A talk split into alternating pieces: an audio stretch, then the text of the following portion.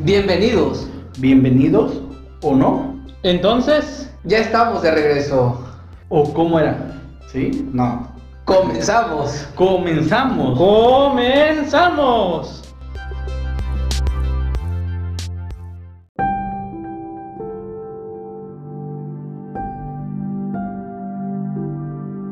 Pues sean todos bienvenidos a este segundo episodio de podcast. ¿Cómo están? A ver, soy Iván.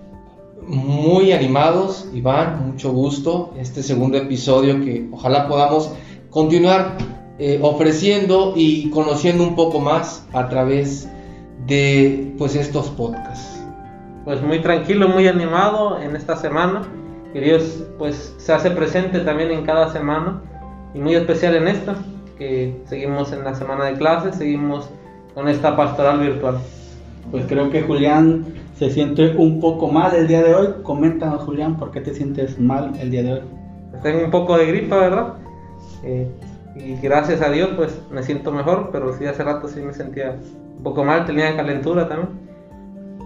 Sí, cabe aclarar que no es ninguna enfermedad grave, simplemente es una pequeña gripa. Entonces, no se espanten quien nos está escuchando y pues nos da gusto estar otra vez con ustedes, compartiendo la amistad y compartiendo la alegría con esta comunidad San Nicolás de Bari. Osiel, ¿qué nos cuentas? ¿Qué tal tu semana?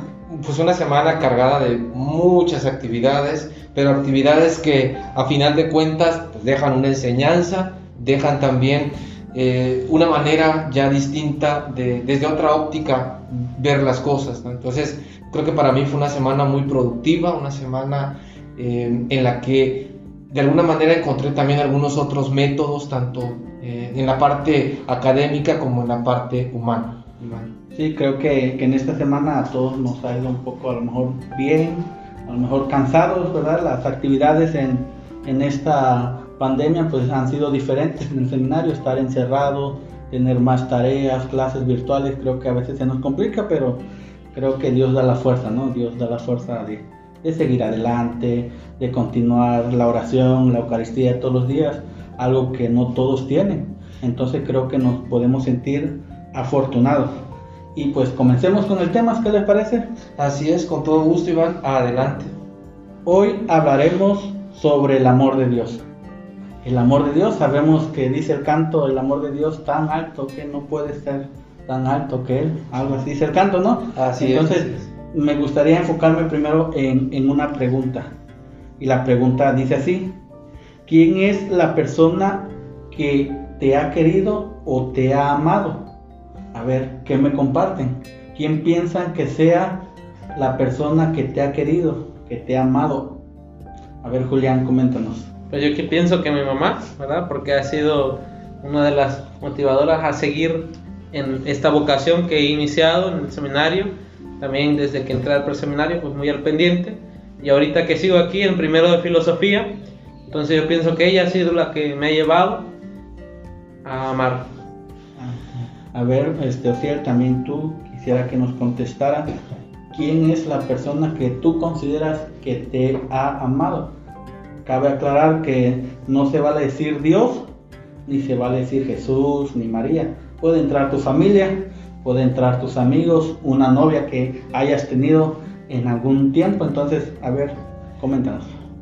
Y fíjate, Iván, que, que- muy, buena, muy buena pregunta la que expones el día de hoy. Y hay muchas personas en, durante toda mi, etapa de vida que Dios ha puesto en mi camino y que eh, me han demostrado el, el amor que Dios eh, me transmite a través de ellos. Yo, de todos los que me están escuchando, sé que eh, alguno que otro dirá, pero yo también le he demostrado eh, el amor de Dios a través de mi persona. Lo que sí, a mí me gustaría mencionar a mi madrina, una mujer que muy entregada en la fe, una mujer que diariamente estaba eh, en constante presencia, tanto en la Eucaristía como en las misas, y a través de ella es que me doy cuenta yo de cuánto amor Dios eh, muestra tanto a la humanidad y lo hablo personalmente. Su mirada de, mi madrina era una mirada de esperanza, una mirada también de poder corregir en algunos momentos, y de también poder acompañar, o sea, porque lo que ella tenía era que había una empatía un cariño mutuo en el cual ambos podíamos compartir, dialogar a partir de nuestra fe. Es una mujer que, que yo le agradezco al día de hoy las cosas que yo aprendí, tanto en la vida cristiana como en la vida eh, ordinaria o en la vida de casa. A partir de ella es que yo sé que Jesús me ama porque ella ha mostrado también en, en todo ese tiempo que yo tuve la oportunidad de conocerla, pues esa cercanía, Iván. Yo es lo que te puedo decir, de que como Dios eh, se hace presente siempre, siempre, y no, es que una vez diga por qué Dios no, no me ama. Dios me ama porque está en una comunidad, porque está, como te, te decía de manera personal, mi madrina, ella que con tanto esmero siempre estuvo ahí, al pie del cañón, como dice uno, y siempre firme conmigo. Pues sí, no, todos tenemos en la vida alguna persona especial, independientemente de, de la familia, ¿no? Que sabemos que, que nos aman. Pero yo quisiera compartir, yo una persona de las que me he sentido querido o amado ha sido una novia, por respeto no, no voy a decir su nombre para que quede en la intriga, nada, es cierto. No, pues es una, una novia que tuve antes de entrar al seminario, creo que fue un amor genuino, ¿no? El demostrar una, un amor de, de pareja, no solamente de besos, sino el compartir proyectos, el, el compartir ideales, estar dentro de la iglesia, del mismo grupo y decir, pues creo que, que marcó la vida ese, ese amor y una forma que yo veía cómo me demostraba ella fue cuando ingreso al seminario. A ella le tocó pues ese tránsito, decir, me decido ir al seminario, en vez de detenerme, creo que ella me, me dio las pautas, me dijo adelante, sigue tu camino, eso me hace feliz a mí también. Entonces creo que una forma de demostrar el, el amor, ¿no? El dejar ser libre a la persona, entonces pues creo que unas personas de las que a mí yo me he sentido querido y amado, digo, independientemente de, de mi mamá, de mi papá, de mis hermanos, que, que, sé que ellos me aman. Y quisiera partir con este punto, ¿no? ¿Qué diferencia habrá entre un amor de un papá o una mamá a un amor de un amigo o un compañero? ¿Qué diferencia habrá? A ver, Julián. Pues yo pienso que el amor de padre, el amor de madre, pues es ya por naturaleza, ¿sí? Por naturaleza me refiero a que desde que saben que van a tener un hijo, pues se preparan los padres, ¿verdad? Se preparan para recibirlo de alguna otra manera.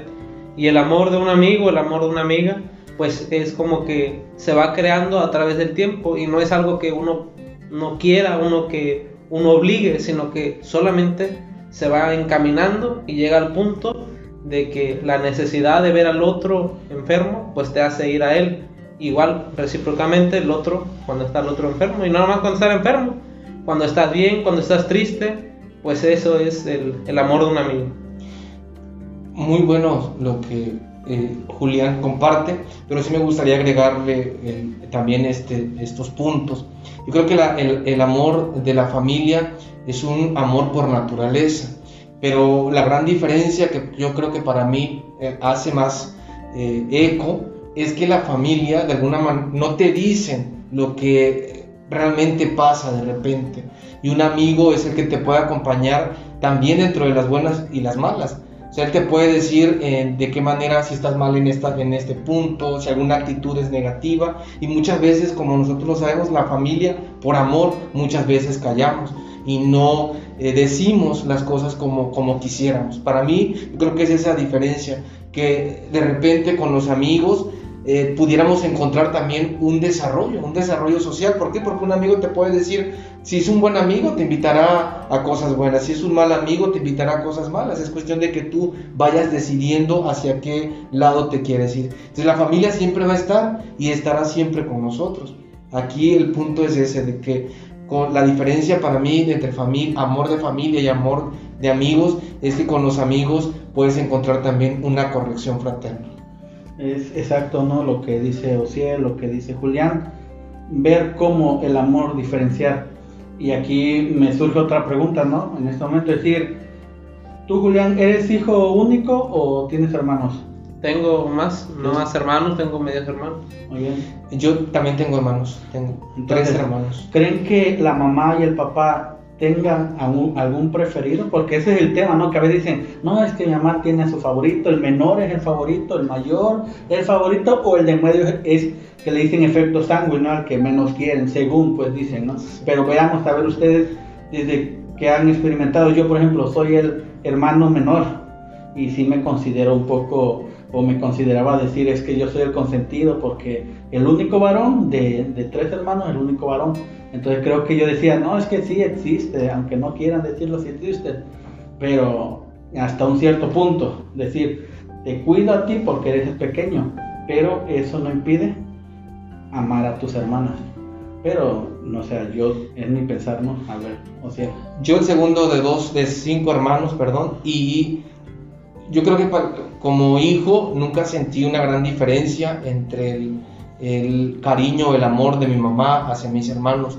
Según yo planteándolo ya y, analizándolo, siempre los mayores o los primeros somos quienes tenemos la carga, o más bien con quien nuestros papás, como tú lo dijiste, se estrenan, de, alguna manera saben, eh, no sé, empiezan a cambiar un pañal, empiezan a, a poder darle un cuidado, una atención, y cuando ya son tres más en el caso de nosotros, pues ya se sabe lo que se tiene que realizar. Entonces ya son como más eh, flexibles con, con, los más chicos, pero no, para mí creo que no, no habría diferencia. Yo creo que a cada uno se le quiere desde el momento de la concepción al nacimiento y que cada cual es como acá, cada cual tiene como su chispa, su identidad y, y no es que la mamá diga es que quiero a todos del mismo color y, y, y, si no están del mismo color entonces no quiero a todos. Yo creo que la mamá nos quiere a todos por igual o, o los papás, pero la gran diferencia es que los primeros, pues yo creo que somos siempre los que, como que somos el, el principio,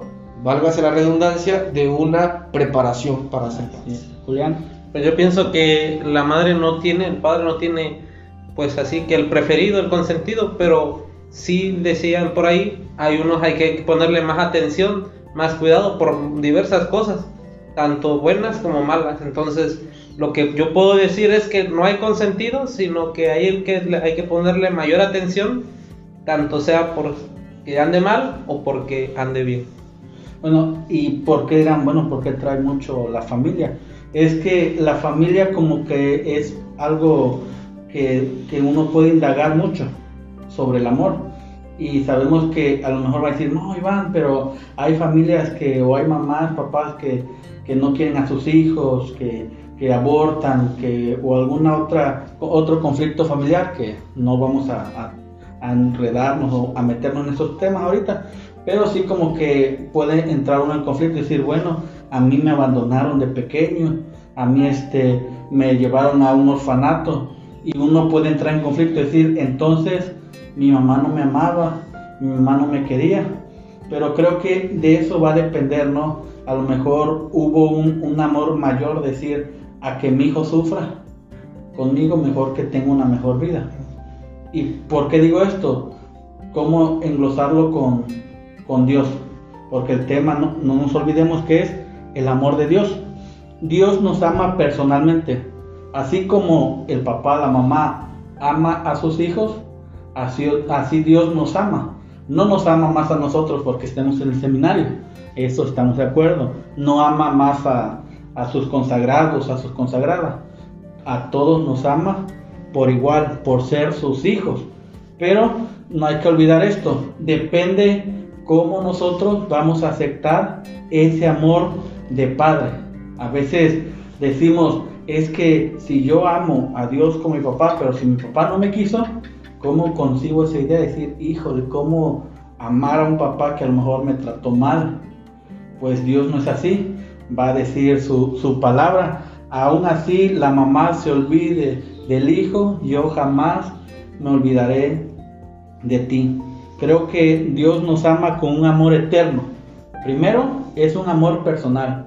Te ama a ti, Julián, por lo que eres. Te ama a ti, Ociel, por lo que eres. No importa si le hemos fallado. Te ama a ti, que no estás escuchando, como eres. No importa si pecas, si no pecas, si tienes un buen trabajo, si no tienes trabajo. Independientemente de eso, Dios te ama por haberte creado. Y quisiera compartirles una pequeña reflexión sobre un cuadro, no sé si lo han visto, aquí lo tenemos en el seminario, en la biblioteca, el cuadro del Hijo Pródigo de Rembrandt, un pintor muy conocido que hace esa pintura del, del Hijo Pródigo. ¿Ustedes han escuchado alguna vez del Hijo Pródigo? Sí, sí, más de una ocasión y, y- en distintos momentos. Yo creo que también eh, me gustaría compartirte.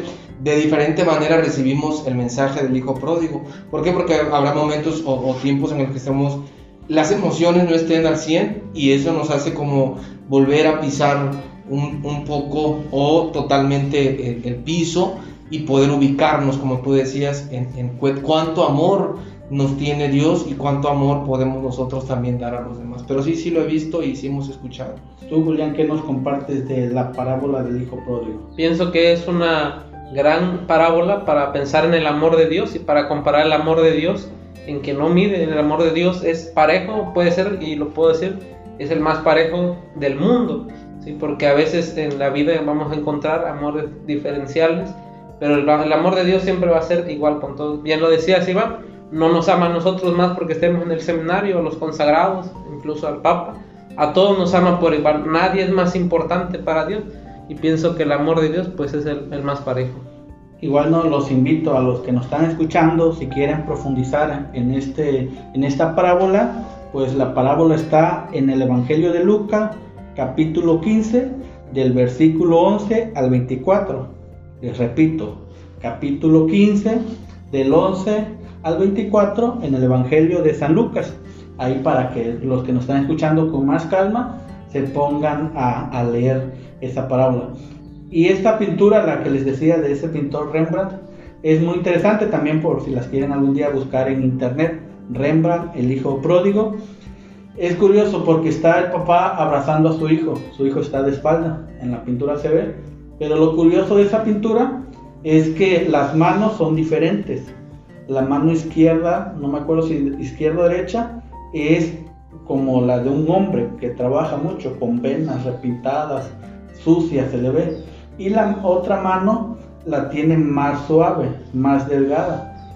Y al principio decían, bueno, es que a lo mejor el pintor se equivocó. Cuando le preguntaron eso al pintor, él recalcó, no, es que Dios nos ama con un amor de padre y de madre. No podemos decir es que Dios es padre y por eso va a ser duro con su pueblo, con sus hijos.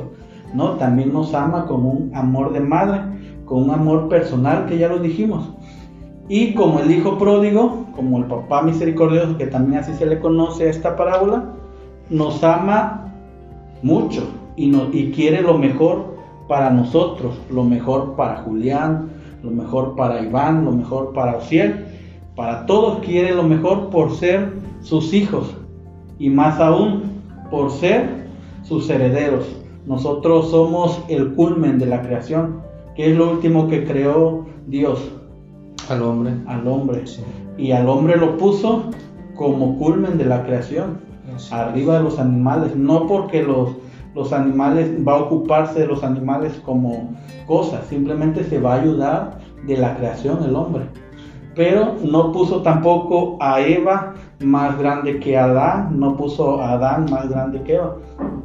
La humanidad como culmen de la creación, ese amor culmina con ellos, culmina con nosotros. Cuando Dios nos crea, nos hace por amor, independientemente de la situación de cada uno, sea si nací en una familia pobre, sea si nací moreno, alto, chaparro, chino, güero, independientemente de las características, Dios nos ama desde el vientre de nuestra madre. Él ya nos conoce, conoce lo que vamos a hacer y su amor va a traspasar todo eso. Entonces Él toma la iniciativa. A ver, ¿quién de aquí decidió nacer? Nadie. Nadie. ¿A ustedes se han puesto a pensar o, alguna vez pensaron, híjole, a mí me hubiera gustado nacer en tal lado, en ser güero, a lo mejor? ¿Nunca pensaron eso?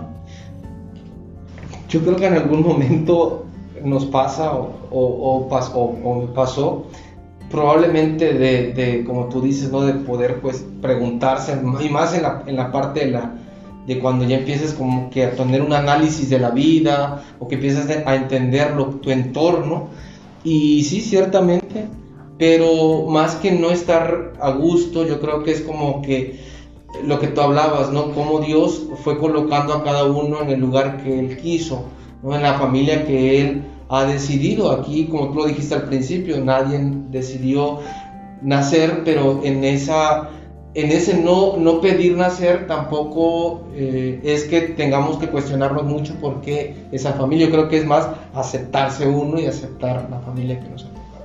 Y creo que, por ejemplo, la parábola del hijo pródigo, ¿no?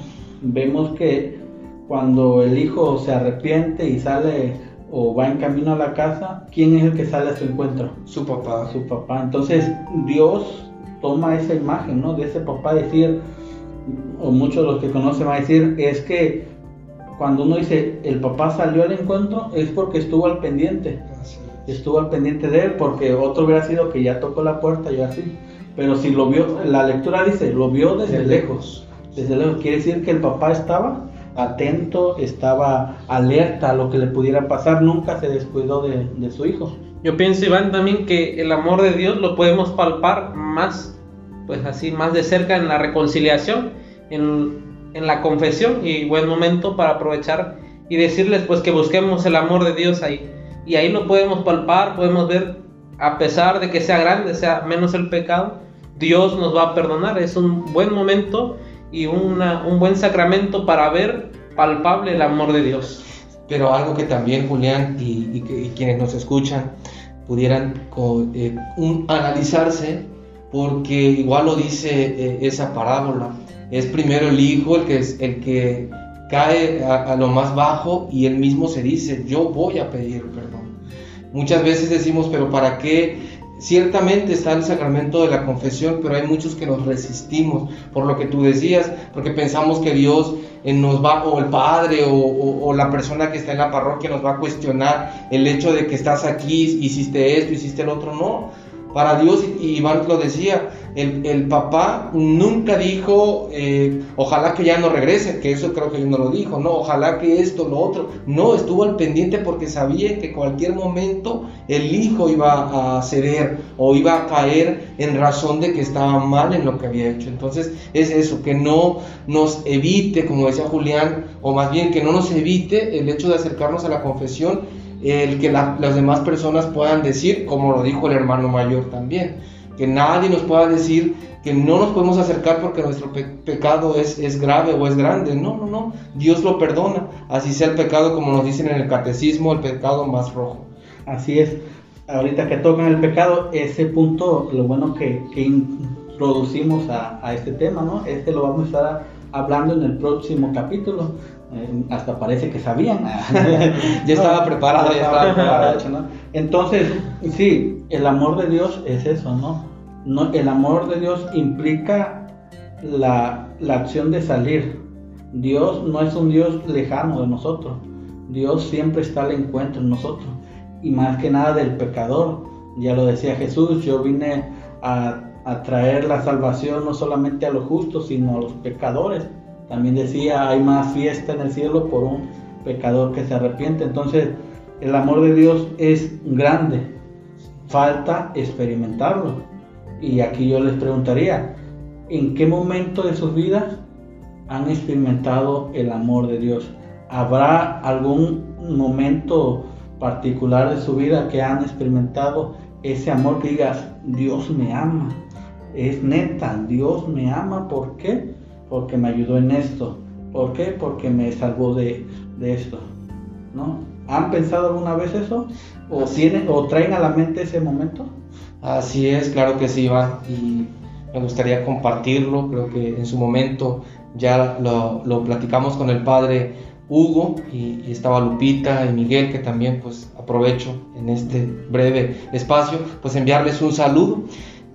Cuando nosotros, o yo tenía la edad de 9 a 8 años, tuvimos una experiencia un, poco difícil, pues en ese tiempo fuimos nosotros a un, digamos que a un río o a una laguna en la cual accidentalmente yo estaba por eh, ahogarme, o más bien ya estaba ahogándome, y gracias a Dios había dos personas que pudieron rescatarnos de poder morir de esa manera, o de poder quizás... Eh, ¿cómo decir?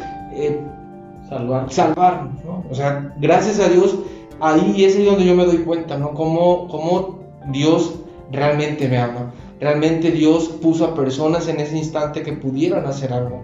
Porque a veces nos negamos a, la ayuda a otra persona que no sea de tu familia. Y en este caso había personas que pudieran meterse a rescatar a tres niños que en ese momento estaban sufriendo pues ese, ese percance de, morir ahogados. Creo que es un, un buen ejemplo, ¿no? Ese que comparte Ociel, que es verídico, pues no crean que, que lo están diciendo, ah, mira Ociel, vamos a inventar eso. No, es verídico lo que le pasó a Ociel, ya el padre, como dice Ociel, ya está el testigo, Lupita, este, Miguel está el testigo y yo también escuché esa, esa reflexión, esa vivencia de él. Y si no, a veces nosotros pensamos que, que el amor de Dios se nos manifiesta, se abren los cielos, se oye una voz, queremos ver a Dios para sentir su amor, pero no, es cierto lo que comparto cielo, o sea, Dios demuestra su amor a través de personas. En su caso fue en una situación concreta, es decir, hubo personas que lo ayudaron a su familia a salvar. Hubo personas, entonces no hubo la necesidad de que Dios bajara y sacara a Osiel de- del río. Fue Dios a través de unos medios, que fueron en ese caso las personas que estaban ahí.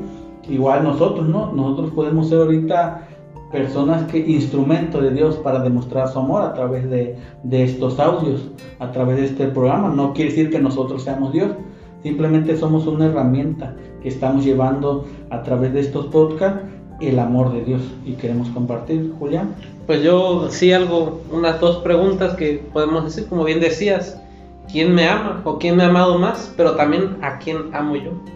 O sea, también esa parte, o sea, como sabemos por normalidad, pues Dios nos ama, pero también a quién amo yo. O sea, hacerme esa pregunta y es cuestionante en la manera cuando nos dijeron en un curso, dice, ¿a quién amo y quién me ama? O sea, y la diferencia, pues, ¿a quién quiero yo?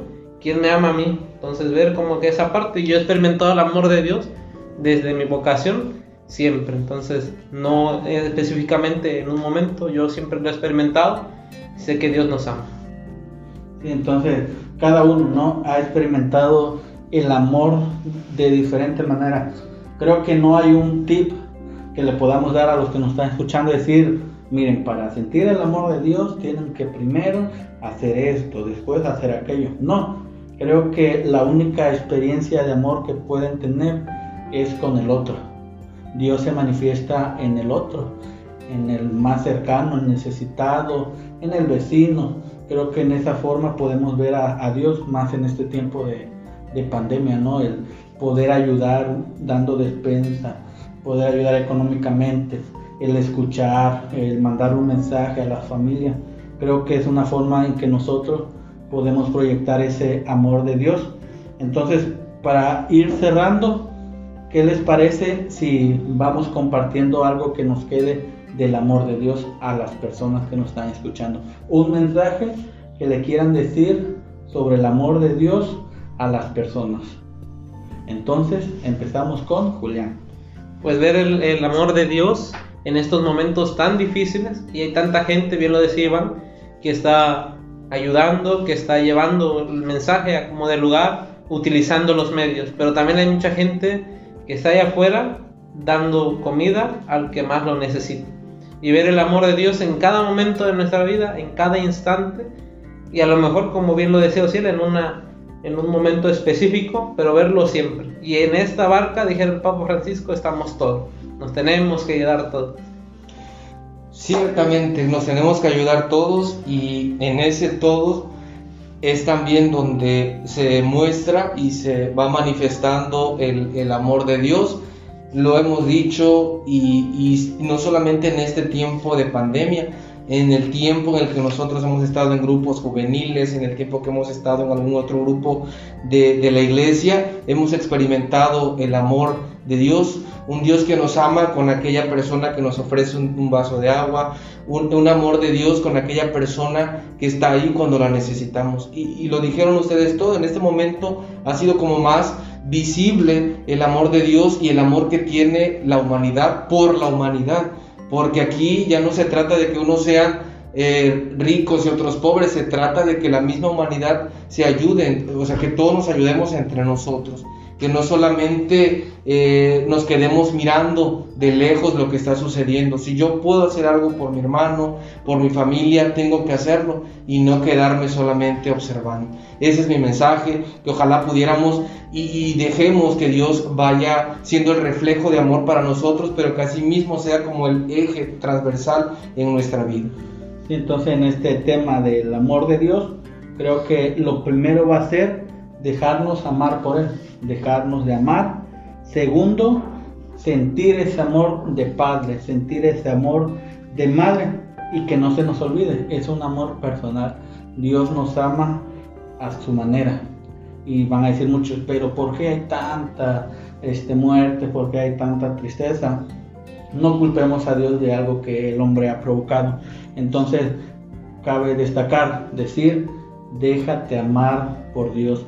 No busques el por qué me ama, sino simplemente déjate alcanzar por ese amor de Dios, deja sentir ese amor con tu familia, con tus amigos, con tu novia, con tu novio, con tu esposa, esposa o con quien gustes, ¿verdad? Sean amigos, sean vecinos, pero siente ese amor y aún mejor si es dentro de la iglesia, en algún grupo, con la Eucaristía, con la confesión, lo decía Julián, qué más bonito mensaje, ¿no? El sentir, el ver el amor de Dios reflejado en un sacramento, el ver el amor de Dios reflejado en una persona.